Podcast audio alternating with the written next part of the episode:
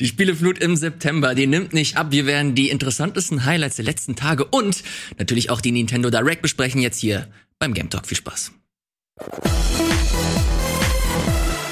Hallo und herzlich willkommen zu einer neuen Ausgabe des Game Talks an meiner Seite Fabian Käufer. Hallo. Und natürlich, wie sollte es anders sein, Gregor Katios. Hallo, ihr zwei. Guten Tag, guten Tag. Wie geht es euch? Elias, schön, dass du wieder da bist. Ich habe euch vermisst. Wir haben dich auch vermisst. Wir haben dich äh, sehr vermisst. Ich glaube, Gregor und ich hatten häufig hier ähm, das Vergnügen in den letzten Wochen. Das hat sich mir zufällig ergeben. Ja, es ist, glaube ich, es, es hängt immer davon ab. Wir haben, glaube ich, immer so viel Redebedarf, wenn aktuelle Sachen passieren in der Welt der Videospiele. Und es ist relativ Stimmt. viel passiert, als du weg warst, Elias. Ja, ich habe hab immer mal wieder reingeguckt und es hat mich auch ein bisschen unvorbereitet getroffen, äh, was aber eigentlich nicht sein sollte, denn es hat sich ja so ein bisschen abgezeichnet, dass gerade gegen Ende des Jahres relativ viel erscheinen wird und ihr habt äh, beste Arbeit geleistet. Ich habe immer mal wieder reingeguckt Danke. Ist doch schön. und hier die äh, interessanten Sachen abgehandelt. Heute wollen wir natürlich aber daran anknüpfen. Wir hatten jetzt die letzte Woche die Nintendo Direct gehabt und da möchte ich auf jeden Fall in der zweiten Hälfte noch mal ein klein wenig äh, mit euch drüber sprechen und uns einen Überblick verschaffen. Was ist da zuletzt ähm,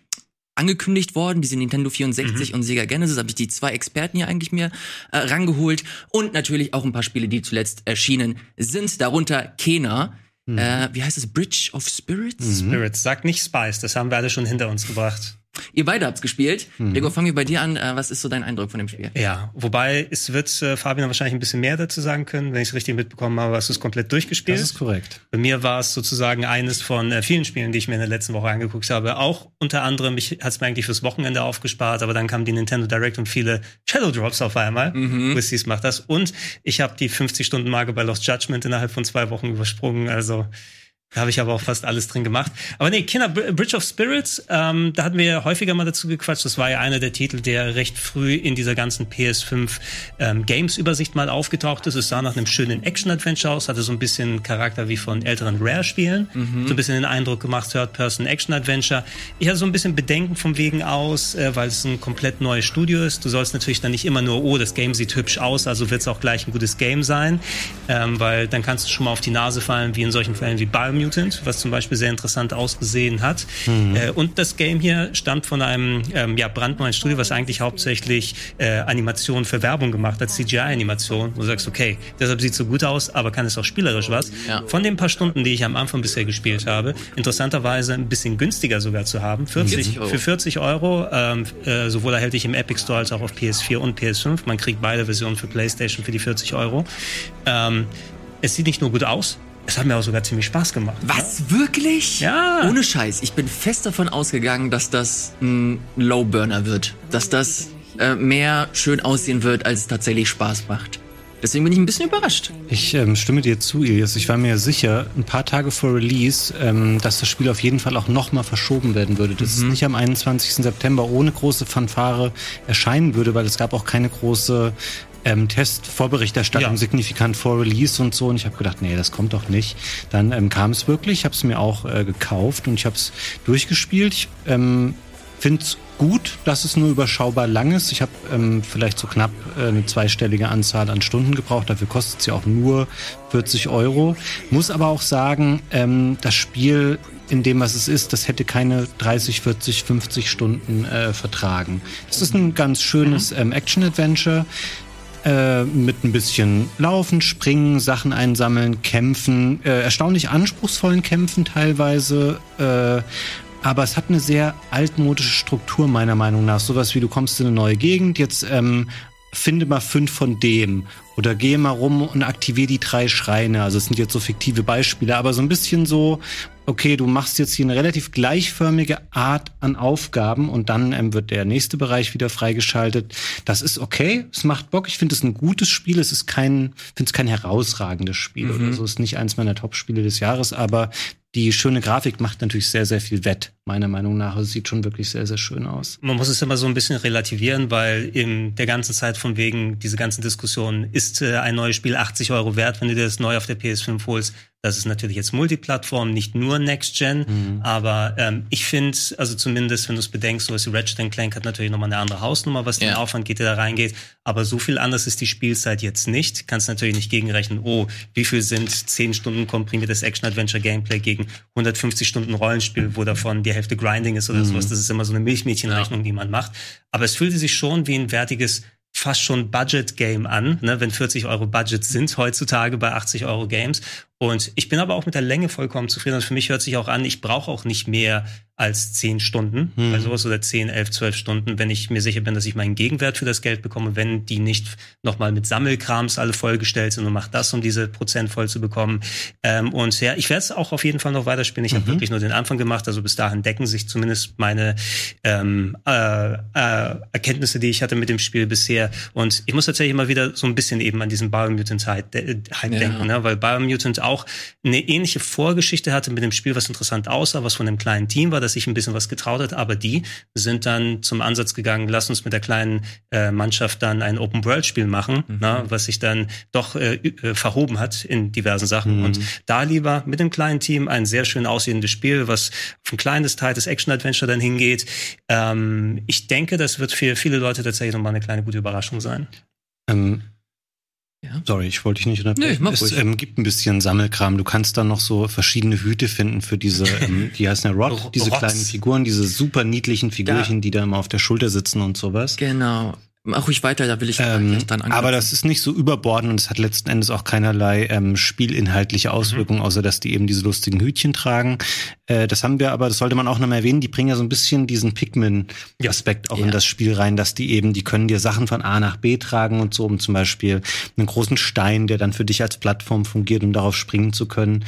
Das ist ähm, witzig, Allerdings fand ich es manchmal auch ein bisschen zu zeitraubend, weil das ist dann so, du schickst die da hin, da hinten ist der Stein, dann watscheln die da so hin. Mhm. und du weißt eigentlich, du willst den Stein aber hier hin haben. Und dann musst du halt sagen, okay, jetzt lauft mal hier hin und du wartest diese Zeit dann einfach ab. Und die sind natürlich langsam, es sind kleine Kreaturen, die laufen, können auch nicht irgendwo hochspringen, sondern die laufen im Zweifelsfall irgendwo rum, wenn da ein Schritt dazwischen ja. ist. Es hat es manchmal, das Problem habe ich mit Pikmin aber auch, dass ich denke, ich weiß die Lösung und ich weiß, wie ich da hinkomme, mach doch mal ein bisschen schneller Spiele, es ist eher ein persönliches Empfinden dass ich, dass mich das manchmal ein bisschen stört dann. Das äh, wollte ich nämlich fragen, ob das eine Mechanik ist, die äh, großartig weiter erforscht wird im Spiel, oder ist das eher äh, ein Gimmick?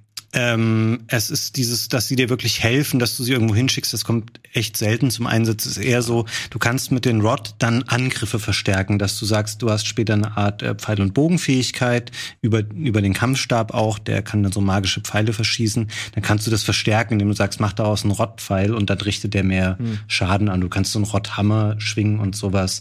Aber es ist nicht so ausgefeilt, also du kannst nicht so viel mit den Rod tatsächlich machen. Schade.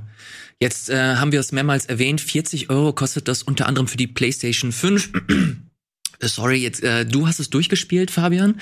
Ist das jetzt eine Kaufempfehlung? Also würdest du das Leuten tatsächlich äh, empfehlen? Oder weil das für mich mehr so nach einem Spiel sich anhört, das nimmt man mal mit, wenn es für 50 Prozent im Sale irgendwie zu, zu finden gibt. Es hört sich sehr es hört, es ist, gemein, ist gemeiner formuliert, als ich es meine, aber so ein bisschen belanglos.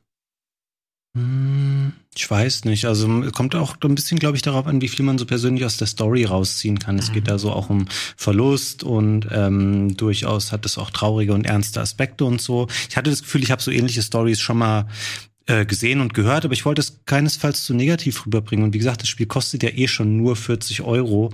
Ähm, Finde es einen völlig angemessenen Preis und es hat mir auch von vorne ein bisschen Spaß gemacht. Es war nur nie so, dass ich dachte, wow, geil, das, was ich hier gerade mache, habe ich so in der Form noch nie anders oder äh, besser ähm, schon mal erlebt. Ähm, aber es ist alles cool. Und wie gesagt, es ist wirklich schön. Das Spiel kann man, kann man gar nicht drüber meckern.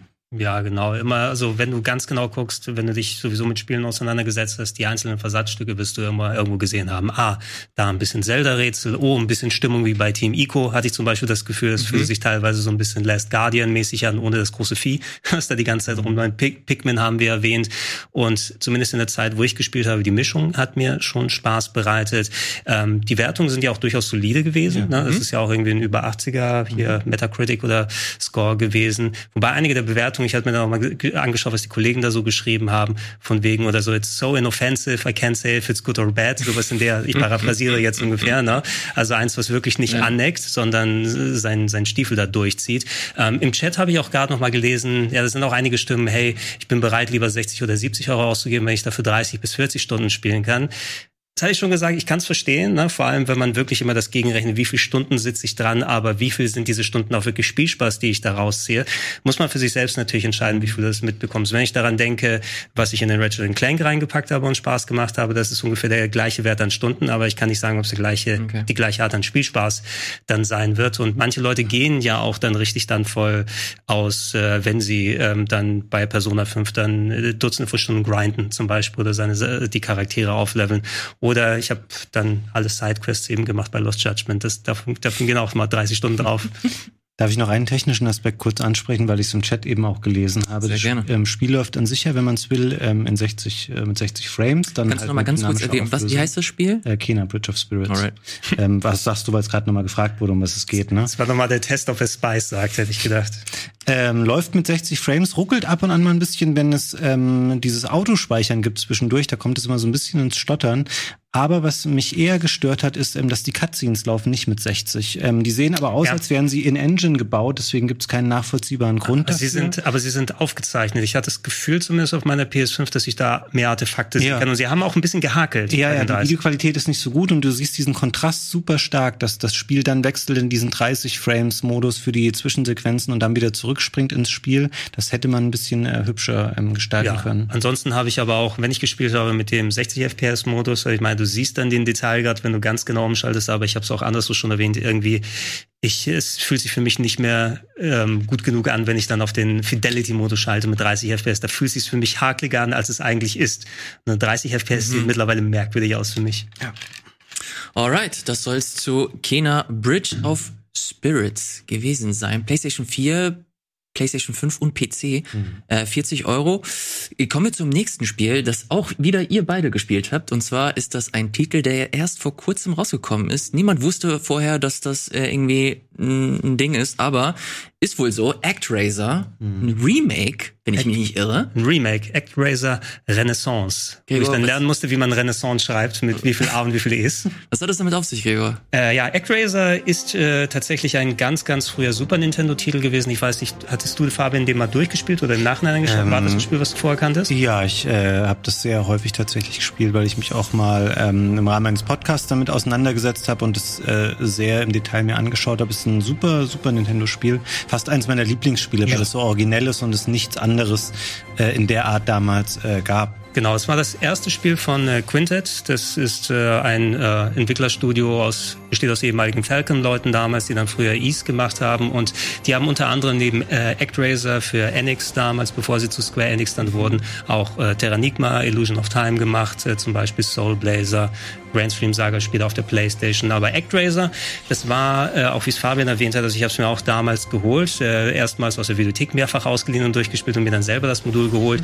Es ist tatsächlich ein sehr schöner Genre-Mix. Du hast einerseits Side-Scrolling-Action, ähm, die so ein bisschen, ja, ich finde jetzt ja so Ghost in Goblins, ein bisschen Castlevania-isch, auch wenn du da jetzt keine Peitsche hast, aber das sind solide Side-Scrolling-Level, wo du äh, eine Gottheit spielst, die in eine Steinstatue reingegangen ist und dann böse Monster kaputt haut. Aber das wechselt sich mit Echtzeitstrategie-Parts ab. Ein bisschen God-Game sozusagen oder wo du dann Aufbausimulation machst, weil die Story ist dann so, das wurde für den westlichen, äh, für den westlichen Release damals nochmal ein bisschen adaptiert.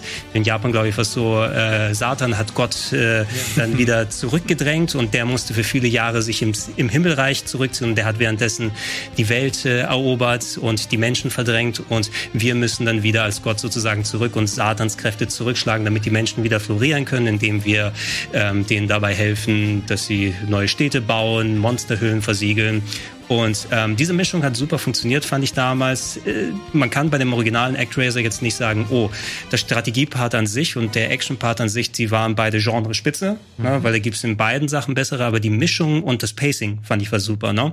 Weil das hat für mich dann so schön funktioniert immer, okay, jetzt habe ich ein bisschen Action gemacht, aber jetzt kannst du ein paar Stunden dich in Strategie dann ergeben und dann ist wieder ein kleiner Actionpart dran und das ähm, ist dann mehr als die Summe seiner Teile gewesen. Ja. Ne? Ähm, hat mir damals sehr viel Spaß gemacht. Ich habe mir das jetzt gleich geholt für 30 Euro. Gibt es das äh, Remake hier, ähm, erhältlich für viele verschiedene Plattformen. Ich war kurz davor, mir das auf der Switch zu holen, weil das ja auf der Nintendo Direct, Direct gezeigt wurde. Zum Glück habe ich es nicht gemacht, weil performant ist sie nicht ganz so gut, ja. so wie ich mitbekommen habe. Gibt's auch für PC, gibt's auch für PS4, auch lauffähig auf PS5. Wobei selbst die Version, selbst auf dem PC hatte ich ein bisschen Scrolling-Probleme, weil anscheinend, so wie ich mitbekommen habe, das Spiel wohl weiß nicht, soll es in Unity gewesen sein mhm. irgendwie und äh, dadurch das Scrolling selbst mit einem hochmotorisierten PC es nicht so flüssig sein kann in den Action-Leveln. Ähm, es funktioniert sehr ähnlich wie das originale Spiel, hat aber alle Bereiche einmal erweitert, längere Action-Sequenzen, mhm. erweiterte Strategie-Parts, jetzt gibt es so einen Tower-Defense-Part, der immer wieder zwischendurch auftritt. Was bisschen schwierig rüberkommt, ist es, ähm, also zwei Faktoren. Äh, mir hat sehr viel Spaß gemacht in den ersten paar Stunden, die ich gespielt habe, aber zwei Faktoren waren so ein bisschen schwieriger. Einerseits die Optik ist schon gewöhnungsbedürftig. Ja speziell in den Action-Parts. Wir haben es hier ein bisschen so gesehen. Es hat so einen komischen, vorgerenderten Stil, den man ja so ein bisschen im Kielwasser von Donkey Kong Country gesehen hat. Ich weiß nicht, kannst du dich an Skeleton Warriors erinnern, Fabian, von der Playstation und ja, so? das ist diese komische 32-Bit-Frühzeit, äh, wo so ein bisschen ähm, äh, verschiedene Grafikstile oder Techniken zusammengeworfen wurden, um daraus was zu erschaffen. Es wirkt heute sehr seltsam, wenn man das Actraiser Remake so sieht, weil ich finde, dass die Figuren nicht besonders gut mit den Hintergründen harmonieren, die dann eben auch noch, dann ruckelt es noch das Scrolling, wie du mhm. gesagt hast und so. Also der erste grafische Eindruck ist nicht so doll. Und auch das äh, Gameplay an sich, ich finde, es spielt sich so ein bisschen anders vom Sprung- und Angriffsverhalten. Du hast neue Moves, was die Side-Scrolling-Parts angeht. Und beim Anfang zumindest war es auch so, das Balancing war irgendwie nicht ganz so da. Der erste Endgegner war anstrengender als die danach, ja. äh, zum Beispiel. Und die Combos äh, und Invincibility-Frames, die nochmal dazu gekommen sind. Also es hat nicht so viel Spaß gemacht in den Action-Parts wie vorher. Ähm, vor allem, weil es auch nicht so hübsch direkt ausschaut. Ich muss sagen, dass mir die Strategieparts wieder sehr gut gefallen haben, wobei es für mich ein bisschen aufgebläht wirkt jetzt. Ne? Weil alleine, was vorher du vielleicht mal eine Stunde oder eineinhalb mhm. in den Strategieparts gemacht hast, dauert jetzt zweieinhalb mit nochmal Tutorials, ja. mit extra Sachen. Und ich habe viel mehr als die erste Welt dann komplett noch nicht weitergemacht. Also das will ich mir in Ruhe nach und nach geben. Habe auch gehört, dass sich das Pacing da ein bisschen verbessert. Aber ich finde, die Erweiterungen sind nett, aber das schöne Pacing vom Super Nintendo ist ein bisschen weg weg. Ja, ich finde das ehrlich gesagt gut, dass die Strategieparts erweitert sind, weil wenn man ehrlich ist, die sind aus heutiger Sicht schon sehr dünn gewesen auf mhm. dem Super Nintendo. Also da konntest du kaum was falsch machen und die waren super simpel. Finde ich gut, dass sie hier den äh, Versuch unternommen haben, das ein bisschen besser zu machen. Und ich würde dir recht geben, das Spiel wird im Spielverlauf eher stärker. Also der erste Level ist nicht so gut. Man muss sich auch ein bisschen an die neue Musik gewöhnen. Die ist auch ähm, von ja. Yuzo äh, Koshiro wie beim Original. Kannst du auch äh, auf Super Nintendo genau, umschalten. Genau, du kannst ne? es umschalten. Ähm, aber natürlich kennt man die Stücke in einer bestimmten Form und muss sie dann erst wieder neu äh, mögen lernen in einem mhm. anderen Stil. Ähm, witzig hier, es gibt ja ähm, auch neue Spielabschnitte und neue Musikstücke und auch da kannst du ja auf Original umschalten, dann hört es sich so an, wie so der Super Nintendo Soundtrack das damals dann umgesetzt hätte, genau. wenn es diese Musikstücke schon genau. gegeben hätte. Koshiro hat für den SPC 700, also den Super Nintendo Soundtrack, mhm. neu komponiert, als auch die Remastered Sachen sozusagen. Äh, nur die Musik kannst du anders wählen, also es gibt keinen drück den Button und guck dir die Super Nintendo Optik an, weil es im Grunde doch schon ein Remake ist. Ja, die Levels sehen ja auch, also sind die anders gebaut, die sind genau. nicht übernommen. Ich wäre bei dir, Fabian. Also ich finde es auch gut, dass die Sachen einzeln erweitert wurden. Allerdings hätte es in ein paar Bereichen doch ein bisschen, zumindest für die Parts, die ich bisher gespielt mhm. habe, so leicht knackiger sein können. Ich bin kein großer Fan von Tower Defense, muss ich sagen. Das ist eben das neue Gameplay-Element, was dazu gekommen ist, wo es immer wieder mal allein in der ersten Welt fünf oder sechs Mal eingestreut ist. Und jetzt kommt noch ein Angriff und schau dir an, welche mhm. Wellen du Schutzwelle aufbauen kannst und äh, Bogenschussanlagen, wo ist dein äh, Held, der herumlaufen kann, Einheiten, die jetzt neu dazu gekommen sind, die man ähm, dann deployen kann und alles. Und das hätte für mich gerne auch mit der Hälfte dann äh, gut funktioniert. Ich muss mal schauen, wie sich jetzt mit dem Rest erhält, weil ich habe schon äh, Bock, das so weiter zu spielen. Vor allem, wenn man sich erstmal an die etwas mauere Optik gewöhnt hat. Mhm. Ich glaube, dann auch im späteren Verlauf eben trotz der, des, der Rendergrafik ein bisschen besser zusammenarbeitet, als dieser Anfangsfall, mhm. der echt komisch ausgesehen ja. hat. Ähm, äh, ich weiß nicht, ob jemand jetzt ein Fan werden würde, wenn er, wenn er das Spiel noch nicht vorher kennt, vor allem weil 30 Euro eine recht hohe Einstieg, Einstiegshürde sind, mit der Optik vor allem, wie es zusammen funktioniert. Ähm, wenn ich mich aber daran gewöhnen kann und äh, mir die Neuheiten so gut gefallen, das originale ActRaiser ist eines meiner Lieblingsspiele von damals, würde ich mir vorstellen, dass es auch hier im Remake in der Top-Liste hier für dieses Jahr landet.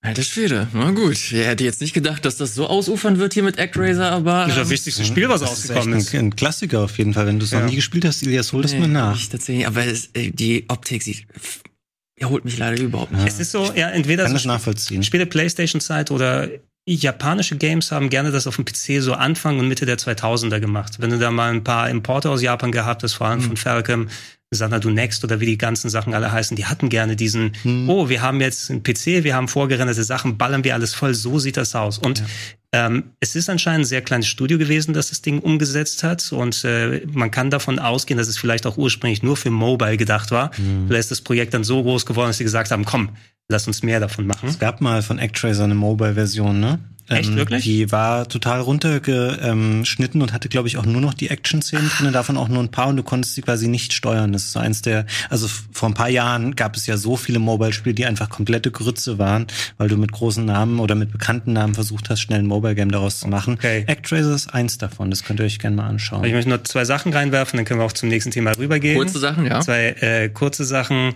Ähm, es gab ein von ActRaiser inspiriertes Spiel von vor ein paar Jahren, Soul Seraph mhm. hieß es. Ich glaube, Sega hat gepublished, das müsste Team Ace gewesen sein, die unter anderem mhm. diese Ego-Kampfspiele von vor einiger Zeit gemacht haben. Ich weiß nicht gar nicht mehr, wie die heißen, wo du diese Steinzeitmenschen aus der Ego-Perspektive spielst. Ähm, Xenoclash. Far Cry Primal? Nein, nicht Far Primal, das ist das andere ein Dinger. Ich glaube, das ist von denen äh, gemacht worden. Ist leider nicht so geil in beiden äh, Komponenten. Und ähm, das ist seit langer Zeit wieder mal ein klassisches altes Enix-Game, was nicht auf einer alten Square-Lizenz basiert, was jetzt nochmal neu aufgelegt wurde. Es könnte sein, vielleicht ist der Startschuss wirklich für Terranigma, Illusion of Time und andere Sachen. Die hätte ich aber auch gerne im Original nochmal als Re-Release und nicht nur als mhm. Remake mhm. oder Remaster. Na gut. Kommen wir zum nächsten Spiel, Freunde. Komm, genug von Actrace. Wir lassen dir keine Zeit. Gut, ne? okay. Machen Komm, wir nochmal ein Game Talk Spezial. Machen wir mal, machen wir mal jetzt ein richtiges Spiel. Und zwar ähm, kommen wir zu meinem Spiel, das ich. Oh, was hast du gespielt? Ja, Barbie. Spannend. Ich habe nur zwei Spiele gespielt. Eins sehr, sehr lange und eins nicht so. Ähm, das erste, das ist letzte Woche rausgekommen. Das habe ich mir, ich war in Portugal, da habe ich extra meine Switch nur für dieses Spiel mitgenommen. Mhm. Und zwar heißt das Eastward. Das oh, ich, da würde ich gerne was hören. Ja. Das habe ich mal ähm, vor ein paar Wochen hier mitgebracht. Und äh, es ist endlich rausgekommen nach, keine Ahnung, ich glaube vier Jahren Entwicklungszeit. Es ist eine Mischung aus ähm, Earthbound oder Mother und äh, Zelda. Und genauso ist es aufgebaut. Direkt vorweg, die Pixel Art oder das Pixel Art ist absolut großartig. Ich habe, glaube ich, selten ein Spiel gesehen, das in seinem Stil so sicher ist, so detailverliebt ist. Ähm, also das ist ohne Scheiß. Ich fand das so unheimlich schön. So, dann kommen wir zum eigentlichen Spiel. Ich habe es gerade erwähnt, da sind ähm, Mother-Anleihen drin. Mother, das sieht man primär so im Stil, in der Geschichte, in der, äh, in den Charakteren. So ein bisschen schrullig, äh, jetzt nicht so mega, nicht so mega erwachsen, aber doch einen sehr düsteren Unterton zum Teil. Da hast du stellenweise auch Elemente von Life, äh, nicht Life is Strange, sondern Stranger Things drin. Mhm. Ähm, was das äh, Spielerische an sich, äh, was das Spielerische betrifft, da gehen wir mehr so in Richtung Zelda-Territorium. Und da äh, kannst du dir das vorstellen, du hast ein paar, du hast ein paar Herzteile, die du sammeln kannst, äh, die suggerieren, dass du so und so viel Leben hast. Du hast Bomben, du hast kleinere äh, Dungeons, die du äh, begehen kannst. Ähm, Dazu gehe ich gleich näher ein. Wir sehen, wir, oder wir haben gerade gesehen, dass du zwei Hauptprotagonisten hast. Hier siehst du sie. Das ist zum einen John und Sam. Und der Clou des Spiels ist, dass du jeweils äh, die Perspektive wechseln kannst. Also du kannst mit John spielen und sie und Sam begleitet dich halt stetig. Oder du drückst einmal R2 mhm. ähm, und du kannst sie autark spielen. Und so hast du halt natürlich ein bisschen äh, Spielraum, um halt gewisse Rätsel zu bekommen oder zu lösen. Und das ist so der Punkt, der mich am meisten ähm, traurig zurückgelassen has, äh, hat, wenn nicht sogar enttäuscht hat. Okay. Und zwar sind die Rätsel super schwach. Ja. Ah. Und das äußert sich dahingehend, ich habe so das, den Vergleich mit Zelda, du hast halt immer wieder so kleinere Dungeons, die du im Laufe der Story ähm, entdeckst und dementsprechend auch äh, lösen möchtest, bei Zelda ist das so, dass die geilen Dungeons, dass jeder Raum so ineinander aufbaut. Das ist halt wie so ein Uhrwerk. Mhm. Und bei Eastward ist das so, dass du halt stellenweise wirklich nur so, so kleine Räume hast und diese Räume bilden so ein Mikrorätsel. Wenn du dieses Rätsel gelöst hast, mhm. kommst du zum nächsten Raum und dann ist ein komplett neues Rätsel, das komplett neu aufgebaut ja. ist. Und dadurch wirken sie halt nicht so kohärent, mhm. äh, sehr, sehr einfach auch. Ich hatte kein einziges Rätsel. Ich bin fast äh, durch mit dem Spiel. Ich hab 29 Stunden auf der Uhr aktuell. Ordentlich. Ist nicht kurz, ja. Ähm, aber hatte nie einen Moment, wo ich äh, großartig hängen geblieben bin oder so. Also das kannst du echt gut wegspielen. Ähm, unabhängig davon, unheimlich charmantes Spiel. Ich hatte so viel Freude, die einzelnen äh, Städte zu entdecken, äh, die einzelnen Charaktere besser kennenzulernen. Du hast sogar ein Spiel, ein Rollenspiel im Rollenspiel. Das nennt sich, ah, wie heißt Earthbound, Earthborn heißt das Spiel. Und das ist im Grunde ein Dragon Quest mit Pokémon. Dass du, dass du im Spiel selbst, und das kann dich locker, ich gehe fest davon aus, dass sich das mindestens nochmal 10 bis 20 Stunden beschäftigen kann. Okay. Das hat sogar, das ist so geil, du hast sogar ein Amiibo-System in dem Spiel. Du hast in der, in der Spielwelt, hast du so kleine, das kannst du dir vorstellen wie so Kaugummi-Automaten. Bloß sind da keine Kaugummis drin, sondern so kleine Figuren, die in Pixballs äh, drin sind. Das sind so Plastikbälle. Und du sammelst halt Tokens und du kannst halt diese Pixballs ähm, dir kaufen. Und je nachdem, was für ein Pixball du äh, äh, hier rausgeholt hast, hast du dann das wird sich automatisch umwandeln in ein Item. Wenn du halt ein richtig geiles, äh, richtig geile Pixball-Figur hast, hast du ein Item im Spiel, das dir plus fünf auf deine ganze Party gibt, äh, plus fünf Stärke oder so. Und das ist halt so ein richtiges kleines Metaspiel und es hat auch eine relativ geile Storyline im Spiel selbst auch. Also es wird immer wieder darauf Bezug genommen. Insgesamt super schönes Spiel. Es hat mir richtig, richtig viel Spaß gemacht. Gegen Ende so ein bisschen zieht es sich. Aber insgesamt äh, freue ich mich wirklich sehr, dass sie das, dass sie das gemacht haben, dass es heutzutage noch so eine so eine Art von Spiel gibt, das so Richtung Game Boy Advance geht. Ähm, Mother 3 heißt das, glaube ich, werden wir höchstwahrscheinlich nie hier in Europa sehen. Deswegen freue ich mich, dass das zumindest so diesen Spirit aufrecht hält und jeder, der auch nur ansatzweise mit mit äh, Earthbound, Mother oder äh, irgendwie Zelda äh, zu tun hat oder Bock drauf hat, der sollte sich das mal anschauen. Ist auch nicht so mega teuer, kostet 20 irgendwas, 25 Euro, äh, wenn es hochkommt. 30 Stunden hast du gesagt, hast du knapp dafür Ja, und ich hab's also noch nicht durch. Ähm, hast du entspannt gespielt oder hast du mal die Uhr laufen lassen? Also wenn dann, ich habe auch Bock drauf, auf jeden Fall vor allem, weil ich ja auch aus der ganzen Earthbound so Ecke dann herkomme. An Zelda habe ich gar nicht gedacht, wo ich das dann vorab gesehen habe. Dachte auch ein bisschen so, auch wenn das große Fußstapfen sind, in die man reintreten muss, aber Undertale ist natürlich auch schon mal Ja. eine ganz andere Hausnummer. Ähm, müssen mal gucken, ob ich dann wirklich Bock drauf habe, 30 Stunden dann in, in so eine Art Game reinzuballen. Da muss für mich wirklich von der Story her auch einige stimmen, weil Undertale hat zum Beispiel seine Sachen äh, viel, also schön gedrängter alles äh, rübergebracht. Ne? Ähm, ja, das ist, das ist halt eine, eine Typfrage. Also ich äh, hatte super großen Spaß damit, weiß aber auch, dass höchstwahrscheinlich es viele Leute geben wird, die ähm, nichts mit der Story oder mit dem Pacing des Spiels anfangen können. Du hast halt immer nur so Textbubbles, also da ist keine großartige Inszenierung drin, ist halt wirklich so Oldschool Game Boy Advance, ähm, wie das da alles aufgebaut ist. Aber was ich sagen kann, ähm, die Perspektive, die ich mitbringen kann, ist, dass die Charaktere super schön geschrieben sind, dass die Geschichte interessant ist, also nicht, dass sie nicht so vor sich her sichert, äh, sondern halt gut, ein gutes, ein gutes Pacing insgesamt hat, ist halt sehr langsam und da muss man halt Bock drauf haben. Aber allein der Style, ich habe mich dabei erwischt, wie ich immer wieder gedacht habe, okay, ich möchte jetzt alleine weiterspielen, nur um zu sehen, wie die nächste Stadt aussieht und wie sie aufgebaut ist und wer sich da so rumtreibt. Und das ist so für mich ein, eine, ähm, äh, so ein Punkt, der, äh, wo ich halt immer wieder Motivation rausziehen konnte. Und allein deswegen, also ich find's super geil und hab, hätte auch ehrlich gesagt mit äh, gerechnet, dass es sehr stärker im, im, sehr viel stärker im Diskurs irgendwie stattfindet. Hab mal auf Twitter oder so geschaut, also so gut wie keiner spricht darüber. Wenig, ja. Ja. Äh, super schade eigentlich. Interessant, ich habe es mir auch zugelegt, aber leider eben nicht die Zeit gefunden, um es zu Ach, hast spielen. du schon, okay. Ja, ja, also ich habe äh, ich hab die Version schon daheim und äh, wollte es auch bei Gelegenheit anfangen, eben bei ja, Lost Judgment, was soll ich sagen, ne? Na, bevor wir hier das Fass nochmal aufmachen.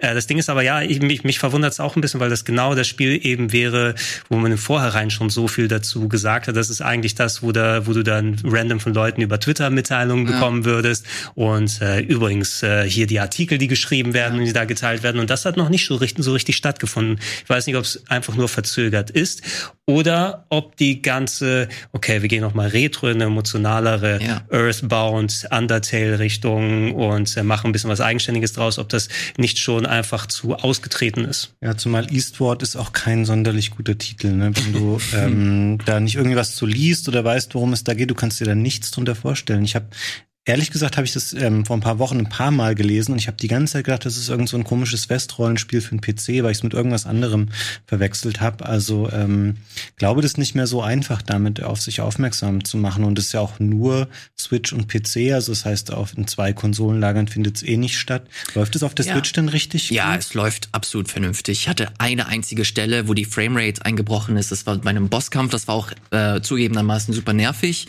Aber unabhängig davon äh, war das alles super smooth. Also da habe ich keine großartigen äh, Probleme mit gehabt. Ja, der Chat sagt, du hast es mit Outward verwechselt. Was war Outward Das nochmal? ist ähm, richtig. Ja, das, was ich gesagt habe. Das war so Nee, es stimmt. Ich weiß, der Outward ist gar kein schlechtes Spiel. Ich habe mir das tatsächlich auch mal angeschaut vor einiger Zeit. Ähm, aber da, ich möchte jetzt hier keine Definition Ja. davon aufsagen. Gut. Dazu ist es mir zu wir, lange her. wir warten bis Westward und Northward noch dazu kommen.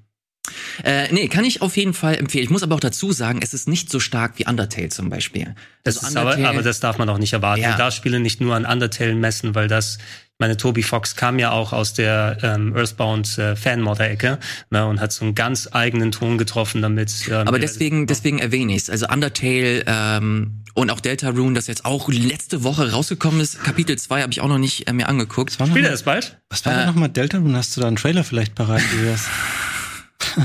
Das habe ich erst vor ein paar Tagen wieder auf Twitter gesehen. Das ist einer meiner äh, favorite all-time Moments bei Rocket Beans, wie wir diesen Stimmt. Trailer zu Delta Rune Habe ich ganz vergessen. Elias, das dazu- ist nicht der Trailer. Dazu werde ich nicht näher drauf eingehen. Äh, wenn ihr dazu mehr sehen wollt, ähm, guckt selber nach. äh, so, deswegen habe ich es erwähnt. Das, äh, es geht so alles in diese Richtung Earthbound. Ähm, Earthbound. Ähm, aber deswegen, äh, trotzdem, ist ein schönes Spiel. Guckt es euch an, wenn ihr Bock drauf habt. Wenn nicht, dann halt nicht. Was soll ich euch sagen? So, schön, dass Spiel. du das mitgebracht hast. Ja. Wollte ich kurz noch sagen, weil ich wollte gerne noch hören ähm, von einem von euch, wie das wohl ist, das Spiel. Sehr gerne. Du kriegst auch direkt schon die nächste Meinung von mir. Und zwar ein Spiel, auf das du dich richtig freust. Oh, Metroid Red. Nee, leider nicht. Und zwar ist das Death Stranding, der Director's Cut. Uh. Sag mal, Elias, hast du, also ich habe 500 Saves bei Death Stranding gehabt. Ich wusste nicht, welchen ich überspielen soll, weil ich manche, ich habe tausend Sachen ausprobiert und ich wusste nicht, mit welchen ich beim Director's Cut weitermache. Naja, einfach, einfach nur bei dem, mit dem, mit dem letzten. Ja, es ging bei mir nicht, weil ich habe irgendwann hatte ich dann alles gemacht, was ich machen wollte und habe ich angefangen wahllos alle Leute umzubringen in Death Stranding und habe nur noch Saves irgendwie, wo dann 500 Leichen auf dem Boden liegen, was du eigentlich nicht machen sollst. Also ich muss dazu sagen, es war so ein ekelhafter Hassel, dieses Spiel auf die PS5 irgendwie zu bringen und zum Laufen zu kriegen. Es ist wirklich richtig versteckt, wie du das, äh, du musst ins Menü gehen und dann äh, die einzelnen, wenn du dir die Hauptmission, also die neue Mission dir anschauen willst, ich muss da wirklich einen Guide mir raussuchen, Ja. um zu checken, wo diese, wo die neuen Inhalte sind. Das hat mich richtig abgefuckt. Aber der Reihe nach, ich habe hier mal einen Trailer ähm, aufgemacht und da sehen wir mal ganz kurz so ein paar neue Features des Spiels. Ich muss direkt vorweg sagen, auf der PS5 läuft das so unfassbar geil. Es hat so Bock gemacht, das mit schönen 60 Frames und 4K zu spielen. Da gibt es nämlich einen Quality Mode, der das erlaubt, also sowohl in nativen 4K als auch 60 Frames das zu äh, spielen. Ähm, und hier hast du, hier zeigen sie so ein paar Quality of Life Elemente, die sie im Hauptspiel nicht drin hatten. Zum Beispiel dieser Jackpack hier. Das, das sieht sehr angenehm aus. ja, das ist auch ziemlich cool. Das ähnelt so diesem, äh, diesem Glider, den du auch in Breath of the Wild hattest. Hier hast du jetzt zum Beispiel so ein Katapult, wo du deine einzelnen äh, Cargo-Pakete einfach verschießen kannst. Das habe ich ausprobiert. Ist leider ein bisschen witzlos, weil du sie halt nicht zur nächsten äh, Poststelle in Anführungsstrichen schießen kannst, sondern halt nur so ein, keine Ahnung, ein Fünftel des Weges. Muss sie wieder ein. Und dann musst du sie wieder einsammeln. Und das war lame. So, jetzt hast du hier diesen Bodybot. Und der sieht richtig cool aus. Ähm, ist auch eigentlich angenehm, weil der hier dein Cargo aufnehmen kann und du halt dadurch entweder mehr Platz hast für Waffen oder so oder halt einfach ohne Gewicht läufst. Ähm, gleichzeitig kann er dich aber auch aufheben, also tragen und dann musst du nichts machen. Das haben sie ganz bewusst so gemacht, weil ist mir später aufgefallen, dieser Director's Cut ist halt prädestiniert für Leute, die das noch nie gespielt haben, die äh, keine Erfahrung mit Death Stranding haben und Bock haben, sich das einfach mal anzugucken. Ähm, das, hier spielt sich das Spiel quasi von selbst. Da musst du nichts Großartiges machen oder so. Da bin Ähm, ich wieder dabei. so, und jetzt kommst du, jetzt kommt man hier zu diesen äh, neuen, äh, nee, noch nicht zu neuen Singleplayer. Hier hast du nochmal so eine Shooting Range. Ist leider auch nicht so mega interessant ist halt so eine so ein Schießstand, wo du deine verschiedenen äh, Waffen ausprobieren kannst, ist in der Hinsicht ganz cool, weil du dann die verschiedenen ähm, Haptik-Feedbacks auf deiner auf deinem DualSense dir anschauen kannst und fühlen kannst, wie, das, wie sich die verschiedenen Waffen äh, sich irgendwie spielen und fühlen. Aber habe ich nach zehn Minuten wieder verlassen. Du hast hier so ein paar Missionen auch, die du äh, machen kannst. Du kannst deine Highscores hochladen, hast du nicht gesehen. Super boring, äh, wenn ich ehrlich bin. Deswegen spule ich mal hier so ein kleines bisschen vor, äh, weil ich über die Hauptmission sprechen möchte. Und über die Hauptmission, da gab es vorher relativ wenig Infos. Moment, ich versuche. Also meinst du das, äh, ist, ist es denn das, was wir in diesem ersten Trailer gesehen haben, was so ein bisschen Shadow Moses Island mäßig genau, ausgesehen hat? Genau, ja. hier hast du, das ist so diese so eine Lost Facility oder Factory, sorry. Und äh, da hast du so ein paar neue äh, Story-Elemente mit drin. Hier hast du zum Beispiel, hier siehst du so eine kleine äh, Protagonistin, die eine kleine Rolle spielt. Und im Grunde ist es so, dass du hier so ein bisschen, das soll so Metal Gear Feeling wecken. Du musst stealthig irgendwie durch diese ganze äh, Fabrik laufen und kein großartiges Aufsehen erwecken. Muss aber dazu sagen, krass enttäuschend, was das angeht, weil das nach einer halben Stunde eigentlich schon durch ist. Und dieser, dieser Bereich ist quasi, der hat so drei Subbereiche und die ersten zwei sind noch ganz cool. Und der zweite, da wirst du vom Spiel quasi dazu angehalten, nicht mehr zu schleichen, sondern einfach nur zu ballern. Oh, und dazu muss ich noch sagen, dass das Leveldesign auch echt nicht geil ist. Also es hat nicht so, hier, hier sagt dir das Spiel, okay, du kannst nicht mehr raus, äh, jetzt entweder ballern oder äh, schau zu, wie du, wie du klarkommst. Und wenn du das gemacht hast, ist es eigentlich schon durch, du bekommst eine kleine Zwischensequenz und damit ist die Hauptmission eigentlich schon durch und du machst halt einfach weiter, wo du aufgehört hast. Und das fand ich als jemand, der Death Stranding durchgespielt hat und durchaus auch cool fand, ähm, ein bisschen schwach, weil du halt nicht sonderlich viel mehr Motivation bekommst, dieses Spiel weiterzuspielen. Ähm, deswegen gehe ich fest davon aus und habe das Gefühl, dass dieser Director's Cut halt perfekt für Leute ist, die halt schon immer ein Interesse an diesem Spiel hatten, aber noch keine Möglichkeit hatten, das zu spielen. Weil diese ganzen Komfortfunktionen, die wir am Anfang gesehen haben, ja, das kommt noch dazu, dass du hier so kleine Booster bekommst, ähm, die kannst du verhältnismäßig früh im Spiel äh, freischalten. Dazu gibt es halt so eine Waffe, die hat nahezu alles one-hitted. Warum dreht er sich da oben drauf? Ja, ja, ist ein bisschen stylisch halt. Ähm, und das Spiel dann dadurch halt super einfach wird. ja, okay, ja. Erzähl ruhig weiter. So, und am Ende gibt es halt auch noch, das muss ich der, der Vollständigkeit halber erwähnen. Fabian, wir sind gleich durch. Ja, ich verspreche es dir. Ich kann einfach.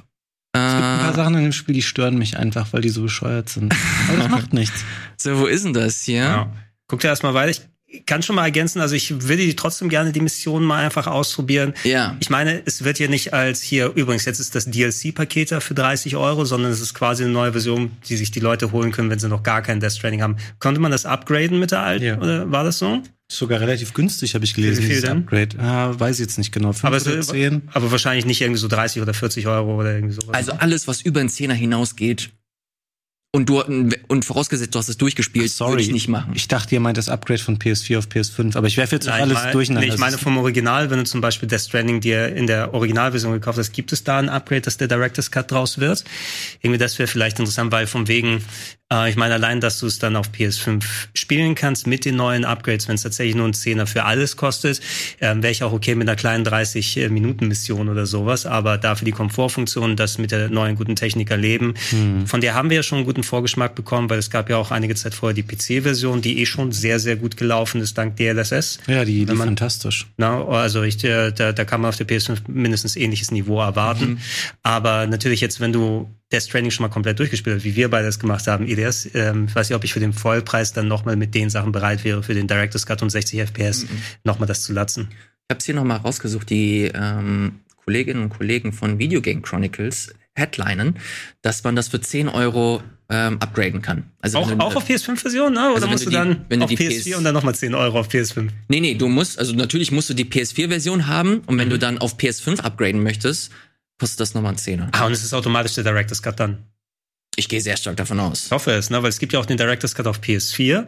Na, nicht, dass du erst von PS4 normal auf Director's Cut PS4 upgradest und dann nochmal das PS5 Upgrade Ja. machen musst. Hier steht es auch nochmal, Director's Cut ähm, hier, and but plays with the Ja. standard PC version instead. neu für 50 Euro finde ich, wenn du es gar nicht bisher hast, ähm, mit den Ergänzungen, weil das Brot und Butter von Death Stranding ist immer noch die eigentliche Storyline, die drin ist, die sowieso sehr entschleunigt ist vom Gameplay. Vor allem, ähm, es war interessant übrigens mit meinen alten Saves nochmal zu sehen, nach zwei Jahren, wenn du dann nochmal reingehst und schaust, was ist noch an Ja. Bauten überhaupt da, ne? wer hat deine Sachen überhaupt benutzt, die du mal aufgebaut hast, ärgert sich IGN immer noch über die Treppe ins Nichts, die ich gebaut habe. Solche Geschichten. Aber wenn man nochmal neu einsteigen will und das machen möchte, warum nicht? Fun Fact, das bin ja ich hier, diese Zielgruppe, die du gerade ansprichst. Ich überlege auch, ob ich das mal spiele. Es gibt so bestimmte ähm, Facetten, die mich ein bisschen daran äh, abschrecken. Das ist weniger das, ich habe das eben aus Spaß gesagt, dass da so bescheuerte Sachen in dem Trailer sind, dass ich halt von allen gehört habe, das Spiel dauert super lang. Und dann sagt ihr alle auch immer, es ist entschleunigt. Und ich sehe in dem Trailer, wie der Typ halt läuft. Und jetzt gibt es einen Roboter, der schleppt ihm seine Pakete, weil es selber gar keinen Spaß macht, diese Pakete zu transportieren. Und ich mochte ja immer Kojima-Spiele. Äh, Werde ich dieses Spiel mögen? Und was macht man in erster Linie in diesem Spiel für einen Großteil der Spielzeit? Warum ist das überhaupt cool und warum sollte ich das nochmal nachholen? Möchtest du? Also es ist, es ist eine super schwierige, eine super schwierige Frage, wenn man sich nicht zu 100% sicher ist. Ich, das ist halt ein super weirdes Spiel einfach. Wenn man richtig gemein ist, könnte man sagen, das ist, das Spiel ist, ein, ist eine einzig große Fetch-Quest. Wo du halt wirklich von einem Punkt zum nächsten äh, gehen musst. Ich glaube, der Reiz an dem Spiel ist, dass du, wenn du wirklich dich mit den Mechaniken auseinandersetzen möchtest, dass du ähm, nicht einen vorgegebenen Pfad bekommst, sondern du musst halt wirklich immer dich quasi vorbereiten. Du musst zusehen, okay, wo ist der Punkt, wo ich, wo ich hin muss. Da musst du deinen Pfad quasi setzen und das machst du halt wirklich auf der Map selber. Den zeichnest du dann so richtig. Äh, was für Ausrüstung brauche ich? Und dann ja, dann läufst du einfach. Und ich glaube, das Spiel, wo es mich damals gepackt hat, war wie wie stilsicher es war. Also du hast du du läufst du läufst deine du läufst deine paar Meter, dann passiert irgendwas, du holst wieder tief Luft und dann kickt halt ein richtig geiler äh, Musiktrack und die Atmosphäre wird richtig richtig schön aufgebaut und dann merkst du und dann lehnst du dich so ein bisschen zurück und dann findest du es gar nicht mehr so ungeil eine Zeit lang. Und das war dann so die Motivation, die ich aus dem Ganzen gezogen habe. Aber gerade jetzt, ich ärgere mich richtig, ist ein Luxusproblem, aber dass ich das damals gespielt habe und nicht jetzt, so gerade mit diesen ganzen, mit der ganzen Corona-Geschichte und so, das Spiel ist äh, so Kojima-mäßig, hat so ganz weirde Prophezeiungselemente mit drin. äh, Die durchaus interessant sind, aber man muss halt auch Bock drauf haben. Die Story ist komplett Bullshit. Das kann ich dir jetzt schon sagen. Also ist, da machst du einen Fehler, wenn du dich da großartig rein investierst und zusehen möchtest, dass Ach. du halt alle. Nee, ich fand sie wirklich Quatsch und ich, sie ist halt immer noch Quatsch. Sie ist, sie ist, äh, sie ist äh, Kojimas Evangelion sozusagen. ja, oh nee, ich würde sogar selbst Evangelion, ich bin echt kein Fan von Elias, Evangelion. just call me Princess Beach. Fucking hell. Nee, ich fand ich fand schon ganz nett, aber man muss halt wirklich, man muss so die Sachen finden, auf lass- die man Lust hat. Lass mich mal kurz ergänzen. Also abgesehen, Story ist natürlich ein Faktor, der einen vorantreiben kann, vor allem, weil ja gerade äh, im späteren Spielverlauf sehr viel auf verschiedenen Story-Twists nochmal gesetzt wird, was auch das Gameplay beeinflusst. Es ist nicht so eben, dass man einfach stur den Auftrag bekommt von A nach B und dann hältst du den Joystick nach, nach hin, weil es wurde da sehr viel gamifiziert in der Richtung, dass du tatsächlich da viele Systeme hast, die ineinander greifen, zum Beispiel was das Verbrauchen von Ressourcen angeht. Äh, meine Schuhe sind durchgelatscht. Wie kann ich es machen mit der Verletzung am Bein, anders zu laufen? Wie kann ich effektiver was machen? Wo sind diese ganzen Gebiete, wo diese unsichtbaren Geister da sind, ne? wo du da einfach nicht durchlaufen kannst und dich dann durchschleichen kannst, die Welt an sich kennenlernen. Die Story kann ein motivierender Faktor sein, muss sie nicht unbedingt. Alleine das Erkunden der Welt war schon das Interessante dran. Und im besten Fall, neben diesem ganzen gamifizierten Kram, hast du natürlich auch wirklich das Entschleunigte, was dazukommt, weil ab und zu mal diese Momente von Ruhe, die du zwischendurch drin hast, wo Ja. du einfach durch die Gegend gehst und siehst, okay, da hinten will ich diesen Berg raufklettern, ich weiß, das ist der Abstand, den ich machen muss, die Musik kickt rein, wie jedes das schon gesagt hat. Also ich habe davon auf jeden Fall ein, ein Spielerlebnis rausbekommen, was ich nicht von anderen Spielen gehabt habe und auch nicht von Kojima. Ich weiß nicht, ob ich in der gleichen Art ein Death Stranding 2 haben wollen würde, weil dieses Thema wurde schon so ein bisschen ausgereizt, aber man muss es, glaube ich, mal probieren und schauen, ob es was für einen ist. Ja, Ich finde, dieses Spiel ist einfach so unfassbar weird. Und ich mag es, dass es Sachen ausprobiert, wie Gre- Gregor, das war ein wichtiger Punkt. Das ist halt, das ist ein Spiel, das, es gibt es kein, kein zweites Mal. Und da gerade dieses asynchrone Multiplayer-Ding, diese Leiter, die du vorhin äh, lustig, Das war äh, lustig. lustig ein bisschen äh, erwähnt hast. Aber es ist halt wirklich geil zu sehen, dass halt Leute, du teilst dir quasi diese Spielwelt und da du siehst überall die Spuren mhm. und auch du hast so einen Berg, der eigentlich äh, nicht passierbar ist, aber trotzdem findest du so irgendwie deinen Weg und andere finden auch irgendwie so dein, äh, sein, ihren Weg und dadurch baut sich nach einer Zeit halt wirklich ein richtiger Fußweg. Also das Spiel registriert ah, das. Ah, okay. Und äh, dadurch äh, entwickelt es sich halt immer Stück für Stück weiter. Und das fand ich halt, ist geil. Es ist kein Spiel, das dir sofort entgegenkommt und dir einfach eine gute Zeit beschert, sondern du musst dir halt so diese Aspekte äh, suchen, auf die du Lust hast. Und wenn du keine Lust darauf hast, ähm, dich darauf einzulassen, dann weiß ich nicht, ob das ein, ein Spiel ist für, für jeden. Mhm. Deswegen ähm, muss man sich ein Stück auf jeden Fall darauf einlassen wollen. Ähm, ich habe es getan und ich bereue es nicht. Ich habe es damals gesagt und ich sag's heute auch noch. Ich bin super froh, dass es dieses Spiel gibt. Es ist äh, einfach ein weirdes Spiel, ähm, mag's aber super gerne und ähm, freue mich, dass wenn ein paar Leute mehr irgendwie zu diesem Spiel finden, gerade mit der PS5, weil das ist auf jeden Fall die Version, die ich jedem empfehlen würde. Ich bin, ich bin ganz froh, dass ich damals nicht, äh, dass ich diese Plastic Baby Edition abbestellt habe. Nach einiger Zeit, die gab es jetzt ursprünglich mal, ne? Wo du für 200 Euro irgendwie dieses Plastic Baby noch dazu haben kannst. Glück gehabt. Nee, komm, lassen wir es. Äh, Death Stranding Director's Cut äh, kostet 50 Euro, äh, wenn ihr die PS4-Version habt. Ganz ehrlich, dann, wenn ihr es durchgespielt habt, dann lasst es. Dann äh, braucht ihr es nicht, wenn ich ehrlich bin. Aber wenn es ein Spiel ist, das euch, äh, das es euch schon immer interessiert hat und ihr eine PS5 habt, ich glaube, ihr werdet eine gute Zeit haben, wenn ihr ein Grundinteresse habt. So. Mhm. Ich hatte auf jeden Fall eine gute Zeit, als ich letzte Woche die, die Nintendo Direct gesehen habe. Da sind nämlich ein paar Spiele dabei gewesen, die ich super interessant fand. Aber bevor wir die Spiele durchgehen, möchte ich ganz gerne auf einen Aspekt zu sprechen kommen, ähm, wo ihr beide hoffentlich äh, mir Rede und Antwort leisten könnt. Und zwar geht es um dieses Nintendo Online äh, Feature oder Add-on, das jetzt N64 und Sega Genesis Teil des Ganzen wird. Da werden ein paar neue Spieler dazukommen, wie mhm. Ocarina of Time. Wir haben ähm, F-Zero gesehen, das später kommen wird. Äh, wie habt ihr diese Info oder diese News entgegengenommen? Fand ihr es cool? Fand ihr es nicht so cool? Wie ist so eure Meinung als äh, retroaffine Menschen? Also ähm, ich schmeiß da mal rein. Das, worüber ich mich am meisten da gefreut hat, ist, dass ich jetzt äh, originale Nintendo und Sega Controller in Bluetooth-Varianten für andere Einsatzzwecke bekomme, weil einen richtig guten neuen N64 Controller, ähm, Winback haben sie ausgerechnet da reingetan, warum auch immer, ähm, neuen N64 Controller, den du mit Bluetooth vielleicht sogar an anderen Geräten anschließen kannst, das ist ziemlich interessant für mich, mhm. gerade weil du sonst ja nicht solche Alternativen da drin hast. Auch der Mega Drive Controller mit äh, Bluetooth, wobei du warum auch immer die drei Button-Version dann bekommst im Westen Westen und in Japan dann die Sechs-Button-Version, die dafür eingerichtet ist. Die Spiele an sich, meine ja, ne, fast alle hast du wahrscheinlich dann damals schon bereits in der Wii Virtual Console bekommen, die dann ja. ja, eingestellt wurde und dann auf der Wii U, was auch fast eingestellt wurde, dass du sie nochmal dann kaufen musst. Das einzig richtig Spannende für mich ist, der nicht die Spiele schon in x-fache andere Ausführungen hat, ähm, dass du Multiplayer auf dem N64 Online-Multiplayer haben wirst, für sowas wie Mario Kart, F-Zero denke ich mal wahrscheinlich auch ähm, und andere Sachen, dass das nochmal mit supported wird. Aber, dass da nochmal neben dem Kaufpreis für die äh, Controller eine nicht weiter genannte Zusatzgebühr dann auf einen zukommt. Mhm. Wer weiß, wie viel die dann einfach nochmal für diese Sachen haben wollen und die noch ein neues Price-Tiering da reinbringen finde ich nicht so geil, muss ich sagen. Dafür ist das, also wie auch immer, wenn es jetzt nicht ein Euro mehr ist oder so pro Monat, kann vielleicht sagen, okay, wenn man ein absoluter Super Nintendo Mega 3 Fan ist, mache ich das. Aber ich weiß nicht, ob da wirklich ein guter Gegenwert geliefert wird. Ich ähm, würde dir zustimmen, Gregor, dass äh, mit dem Aufpreis finde ich äh, schwierig. Ansonsten, klar, du freust dich immer, wenn so neue Sachen da angekündigt werden, die da irgendwie mit dazukommen. Finde es aber psychologisch ehrlich gesagt blöd, dass das Mega Drive damit ähm, drin ist, weil damit äh, machst du den Punkt eher noch deutlicher, dass die eigentlich schon mal mit der Virtual Console auf Wii, auf der Wii U und mhm. meinetwegen auch später zu Teilen auf dem 3DS ein geiles Angebot hatten. Ich meine, auf dem äh, auf der Wii gab es Sachen wie den C64 und so oder Neo Geo ja. und solche Sachen. Und jetzt hast du dich irgendwie damit arrangiert zu denken, okay, im Switch-Zeitalter gibt's halt nur ähm, alle Nintendo-Systeme, die sind dafür aber umsonst in dem äh, Online-Abo enthalten. Jetzt wird das kostenpflichtig und du siehst auch, okay, warum jetzt ein Mega Drive? Ähm, eine Menge Leute haben erwartet im Vorfeld, es kommt Game Boy dazu, also auch mhm. Sachen wie Game Boy Color und Advance, das hätte ich logisch gefunden.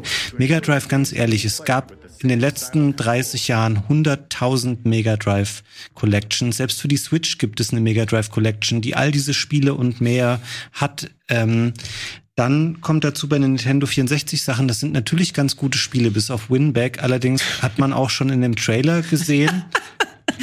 das, so im das jetzt, nicht- jetzt nicht aber, dass wir alle so Winback-Disses machen hier, ne?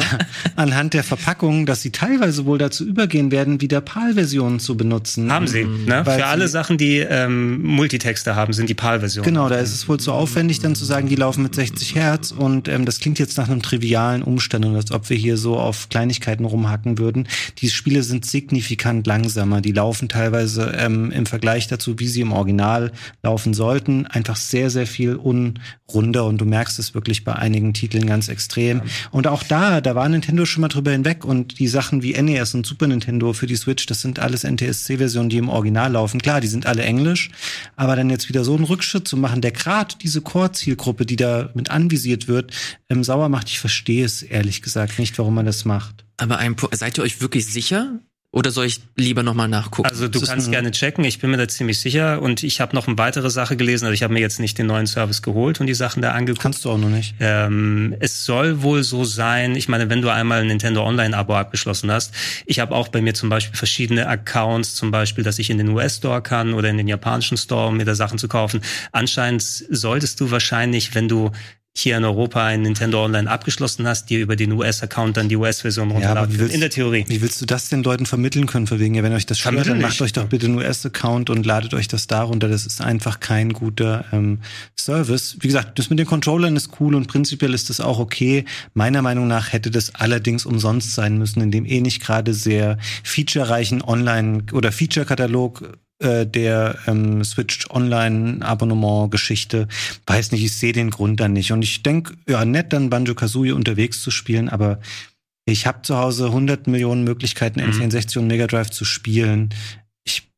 Würde dafür jetzt auch eher, ehrlich gesagt, kein Geld bezahlen. Vielleicht auch den N64-Controller, weil sicher, wie du schon sagtest, wirst du den anderweitig auch an anderen Geräten dann äh, nutzen Ja, können. es sind immer noch, aber dann, ich glaube, die wollen jeweils 50 Euro für einen der Controller haben. ist für den Mega Drive viel zu teuer. Für Mega Drive viel zu teuer, fürs N64 in der Theorie eigentlich auch, weil du auch für den Preis auch einfach viele Controller mit ähnlichem Gegenwert bekommst. Glaubst du, Fabian, was, was wird denn hinten beim Slot sein? Meinst du, da ist es tatsächlich noch der Slot, wo ich alte Rumble-Packs anschließen werde? Wird der Rumble mit dabei haben? Ist da einfach nur eine Plastikschale hin? Weil N64 hatte ja einen Slot hinten gehabt für Memory Card und Rumble. Wird, da, wird da sowas mit noch bei sein? Ergibt Das hat man, Sinn? glaube ich, noch nicht gesehen. Also du hast oben gesehen, dass sie diese LED-Leiste haben, noch Mhm. diese anderen Buttons ähm, von der Switch. Ob da der Slot sein wird, ich ähm, weiß es nicht. Aber wenn sie schlau wären, wäre Rumble irgendwie eingebaut für die Spiele, die Eigentlich es schon, unterstützen würden. ne? Ähm, weiß aber nicht, wie inwiefern sie das technisch dann anpassen müssten, damit das da angesprochen werden kann. Das Problem hättest du theoretisch in ähnlicher Form ja auch bei den Controller-Packs spielen. Irgendwas müssen sie da ähm, gefunden haben. Oder alle Spiele, die sie haben, ähm, haben kein Controller-Pack speichern, keine Wie, Ahnung. wie auch immer, ja. Okay, kurzes ähm, Update. Und zwar habe ich hier wieder bei äh, Video Game Chronicles gefunden. Die haben zum einen Nintendo ähm, gefragt. Die haben geschrieben einfach nur, we have, Ja, genau. uh, we have nothing to announce on this topic. Aber hier bei Luigi Blood, die Info ist aber leider auch nicht verifiziert. Das gebe ich jetzt einfach nur so weiter. Äh, Only multi-language games are PAL in Europe. Games that were English only in Europe are clearly 60 Hertz. Ich Ja. glaube, alle Mario-Spiele waren auch auf Deutsch hier, oder? Das Ja, ich- also ja. du siehst es ja da, die Sachen, die diesen schwarzen Rahmen haben. Mario 64, Ocarina of Time, ähm, Yoshi's Story, Lilith Wars. Es sind Spiele, die einfach, es gab nur ganz wenige, die optimiert dafür waren, in 50 Hertz genauso schnell zu laufen.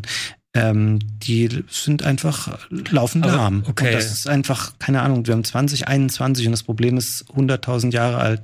Verstehe ich nicht, wenn das wirklich so wäre. Ja, wenn das, wenn das so stimmt, eben, das sind auch die Sachen, die ich gelesen habe. Ich glaube, ich habe auch ein YouTube-Video gesehen, wo jemand aus dem Trailermaterial Sound analysiert hat, an welchem Frame dann bei Ocarina of Time am Anfang das äh, Klappen des Pferds, der, der Pferdehufe kommt, ne, ob da ein paar Frames neben dran oder das ist. Warten wir mal ab, bis es da ist. Grundsätzlich aber unabhängig von den 50 und 60 Hertz Geschichten, das ist ziemlich mau. Na, also, dass das jetzt hier vor allem so verkauft wird und wartet darauf, bis wir euch den Preis nennen. Was soll denn der Käse? Na, sagt doch gleich, dass ihr 5 Euro extra für haben wollt. So. Glaubst du, dass es nur 5 Ja, Euro sein ja, wird? willst du noch mehr? Willst du dann äh, da noch einen Zehner Ich pro glaube, die Monat wollen dazu? echt 5 Euro pro Konsole haben. No Kann ich mir, jetzt no kann ich mir echt gut vorstellen. für, für die lame Sachen? Also allgemein Weil es wird ja mehr kommen, also muss man fairerweise sagen, aber allgemein war das Nintendo Switch Online-Angebot, also alle paar Monate eine Handvoll NES-Spiele und ein Super Nintendo-Ding und dann echt irgendwelche solche Klassiker Also wie Eliminate Boat, Schieß mich tot. Das, das war so ein Crap, was jetzt zum Ende für Super Nintendo kam, wo sie jetzt auch gesagt haben, ja, macht euch keine Sorgen, es wird weiter Spiele geben. Ja, vielen Dank, da kommt schon seit einem Jahr nur noch Müll raus. Klar, ich verstehe so Sachen wie Final Fantasy VI oder Chrono Trigger, das kriegst du heute nicht mehr wahrscheinlich lizenzrechtlich geklärt mit Square.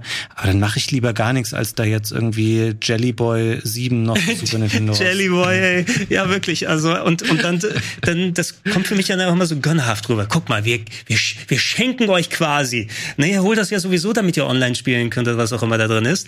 Aber wir schenken euch das hier noch, diese coolen Retro-Games. Sind wir nicht geil? Die kosten doch sonst immer 10 Euro oder so.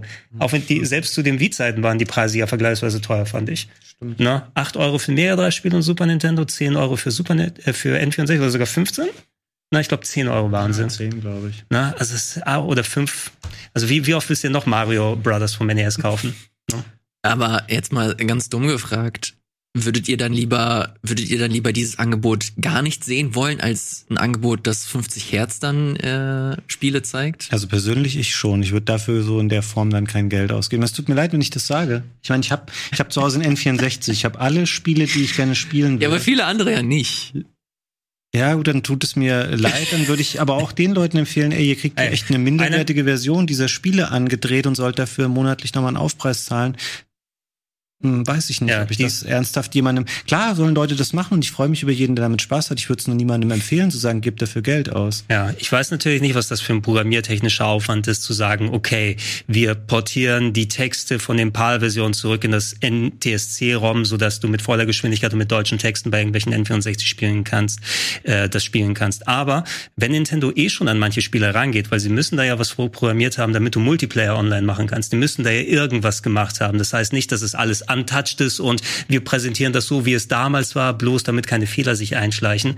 Ähm, dann, wenn ihr Geld dafür verlangt, dann äh, bringt auch was dafür. Ne? Also zumindest lasst, lasst äh, Ocarina of Time nicht mit 17 Frames, sondern mit 20 laufen, wie für den Rest der Welt.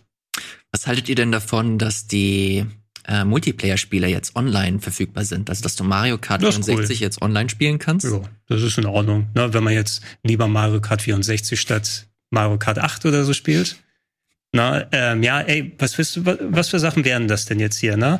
Ähm, hatten wir das Mario auf dem Super Wars. Nintendo? Mario Tennis? Nee, das gab's da nicht. Das, das gab's da nicht, Mario ne? Tennis hätte einen Multiplayer-Modus, Lilith Wars Lilith Wars, ähm, ja, Mario Kart hatten wir da ja gesehen. Vielleicht hat auch Operation Winback einen total unterschätzten Multiplayer-Modus. Ja, wahrscheinlich.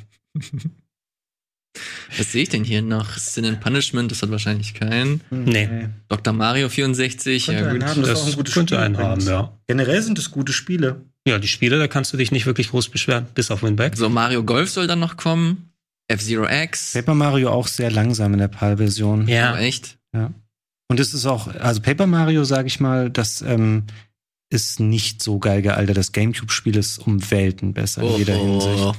Oh, oh, ich, ich, ich, ich, ich, äußere mich nicht dazu. Eben. Ist einfach, ist einfach. Das sage ich nämlich regelmäßig, dann bekomme ich immer Schelte von Gregor. Tja. Oh nee, nee, ist viel cooler, weil Nothing geht wie was Original. Ja, Grafikuhren.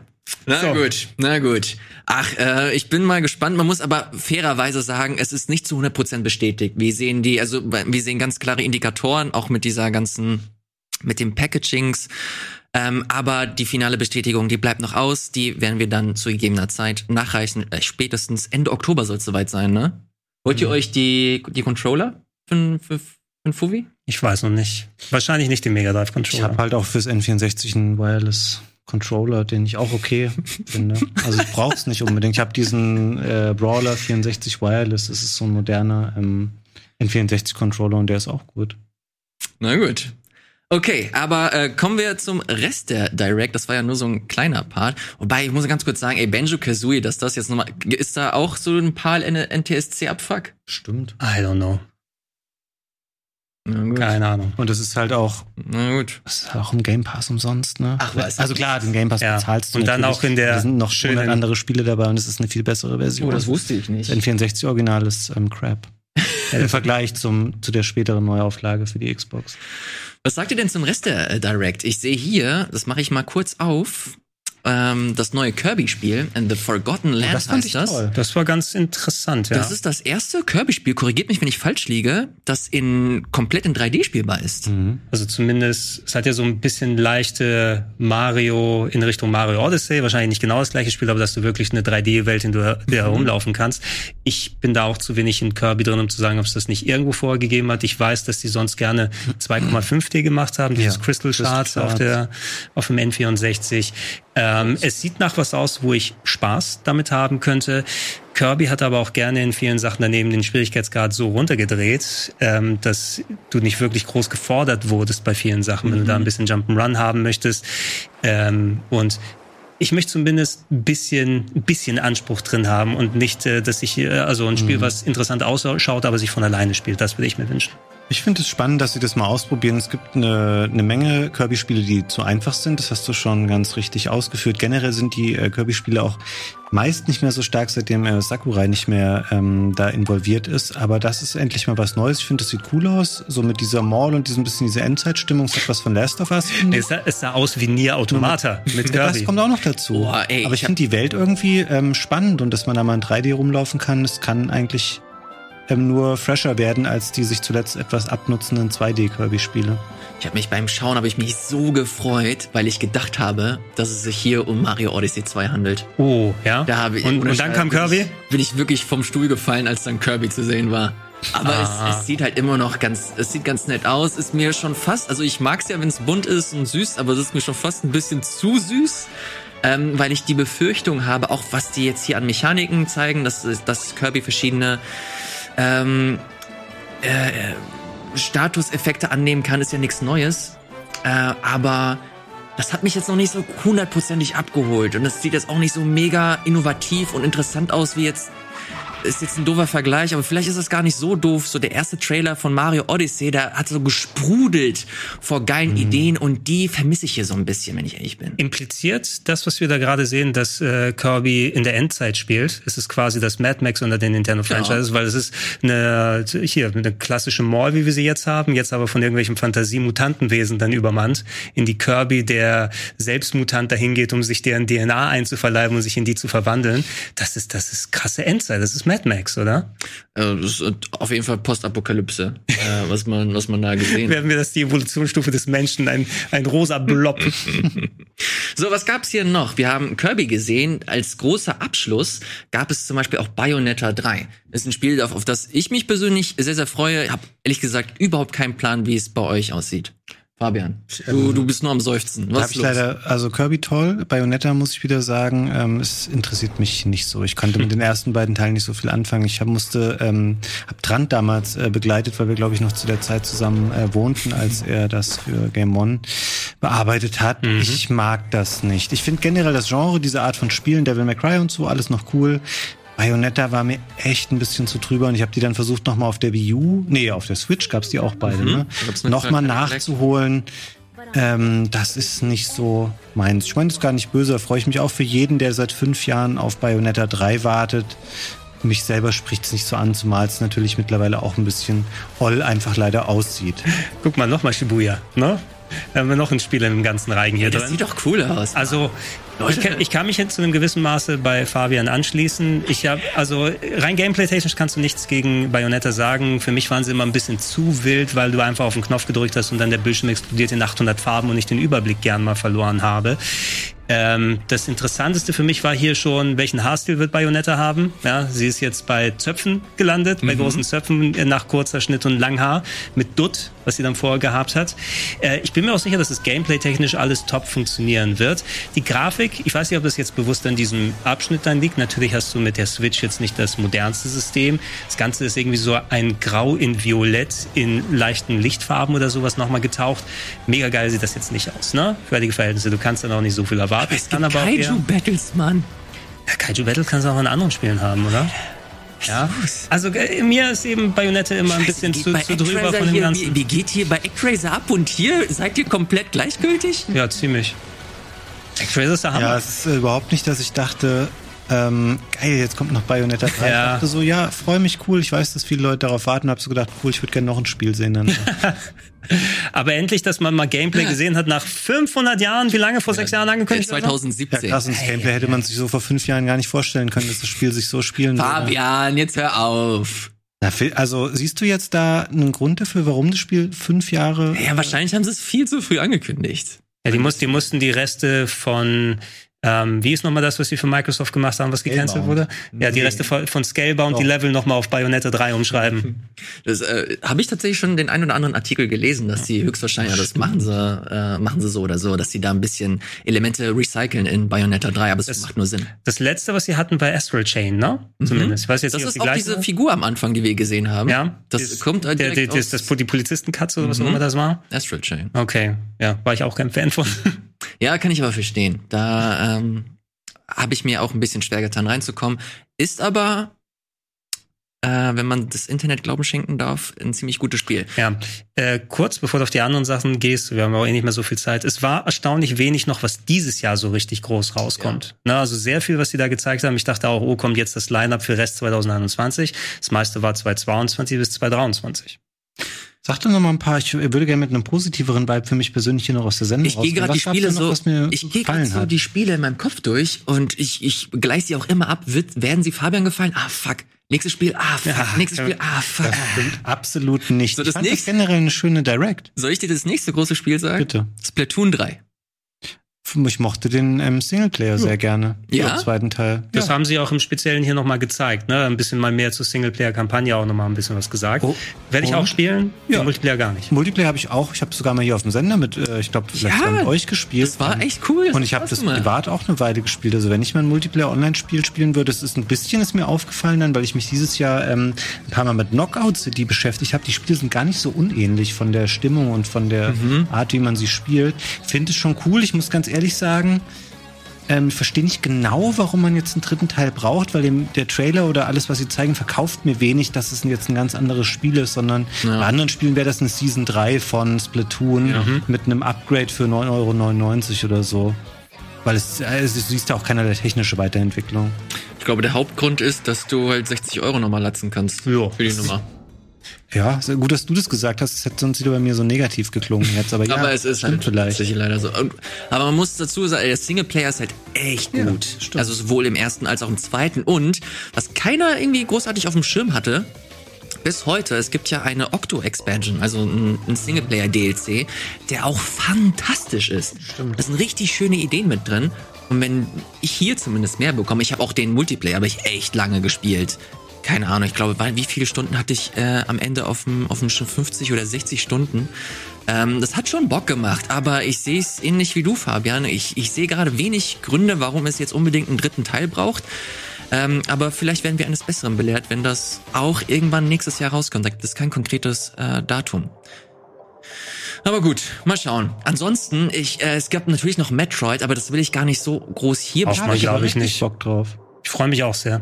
Ja. Ja, wir haben, wir werden das halt sehr bald hier ausführlich besprechen. Aber komm, dann äh, gehen wir noch mal ganz kurz äh, darauf ein. Ähm, heute gab's die ersten Previews. Wenn ihr euch fragt, ey, warum bildet ihr das hier nicht ab? Ich glaube, diese Previews, so zeichnet es sich zumindest ab, waren primär so den englischsprachigen äh, Kollegen, Ähm, Kollegen. Das Vorbei. wir hätten das wahrnehmen können, es wäre aber mit einem relativ großen äh, und zeitlichen und logistischen Ah, Aufwand ähm, verbunden gewesen und wir hätten die Diskrepanz zwischen, wir können darüber sprechen und wir bekommen das fertige Spiel, was ja schon nächste Woche erscheint. Deswegen haben wir das nicht wahrgenommen, diese Option. Es gab für uns ähm, prinzipiell die Möglichkeit, nur ähm, ja, haben wir dann gesagt, nee, wir warten, bis das fertige Spiel da ist. Okay, ist gar nicht so schlimm. Ich habe hier mal einen Trailer aufgemacht. Hast, hast du den Buttrock-Trailer aus Japan, wo sie Mhm. äh, einen, einen neuen äh, Werbetrailer gemacht haben mit so Japano-Brumpfdrock? nee. Ja, kannst vielleicht bei Gelegenheit mal sehen, aber es sieht geil aus. Die, die ersten Previews heute haben auch sehr, sehr positiv äh, sich angehört. Ich glaube, da kommt echt was Interessantes dazu. Plus, sehr viele schreiben, dass das super gruselig sein soll. Also gerade am Anfang, also dass die Atmosphäre zumindest stimmen soll. Ähm, Freue ich mich. Ja, das, also was du, wir wollen nicht zu viel inhaltlich oder so reingehen. Also manche Leute haben sich bestimmt ja auch zurückgehalten und nicht so die Trailer geguckt, weil denen die Lore wichtig ist. Da kommen Elemente aus den stimmungsvolleren Spielen auf jeden Fall zurück, so wie ich das von den Trailern ableiten konnte bisher. Ich freue mich drauf. Ähm, Es ist schon ein perfektes Spiel, um das jetzt mit der OLED äh, zu vermarkten. Und die, die erscheint ja auch dann am gleichen Tag. Und ich habe mir eine vorbestellt und freue mich, das darauf zu spielen, weil ich finde, der Stil ist schon sehr, sehr hübsch. Und da machst du halt aus der wenigen Power, die die Switch hat, ähm, schon echt ein hübsches Spiel. Oh, für dich macht das ja richtig Sinn. Du spielst ja sehr viel Handheld, ne? Ja, ich habe äh, Switch selten am Fernseher betrieben tatsächlich. Ich habe mir auch so erste Bilder und so angesehen, die sieht echt nicht schlecht aus, aber ich spiele sie halt primär auf dem Fernseher, also sehr selten im Handheld, deswegen hoffe ich, dass da irgendwann eine Pro-Version kommt. Gregor, wie sieht's bei dir aus? Holst du die OLED? Äh, nee, hole ich mir nicht. Also ich spiele das ganz normal am Fernseher. Wenn die nicht schneller läuft als die alte, ist mir das relativ egal. Ähm, vor allem, weil ich immer noch nicht die Gelegenheit habe, viel zu reisen, sodass sich eine richtige neue mhm. Switch für unterwegs lohnt und ich daheim einfach mehr am Fernseher gespielt habe. Äh, wenn ich den nicht mal auslassen wollte oder sowas. Also ich habe zwischendurch auch mal wieder ein bisschen Ace Attorney ohne den Fernseher so gezockt, aber das werde ich schön am TV spielen und nach mir diesen Flut. Letzte, letzte Frage, weil ich neugierig bin. Hast du die Steam Deck noch vorbestellt? Ja, natürlich. Ich auch. Schön mit HDMI benutzen am Fernseher, ne? Ist doch klar. Ich freue mich. Ich freue mich, wenn sie rauskommt und ich euch beide hier wieder sehen darf, wenn ihr sie mitbringt. Das war's tatsächlich schon von unserer Seite. Wenn ihr Fragen habt oder generell Meinung. Äh, vor allem würde mich die Meinung interessieren zu N64 und der Sega-Geschichte wegen äh, Nintendo Online. Schreibt sie uns sehr, sehr gerne in die Kommentare. Darüber hinaus würden wir uns freuen, wenn wir uns, äh, wenn ihr uns einen Daumen nach oben gibt. Und wenn ihr richtig krass seid, geht ihr sogar in den Rocket Beans Supporters Club. Da könnt ihr diese Sendung unter anderem und viele, viele weitere auch unterstützen. Macht's gut und viel Spaß jetzt mit dem folgenden Programm. Tschüss.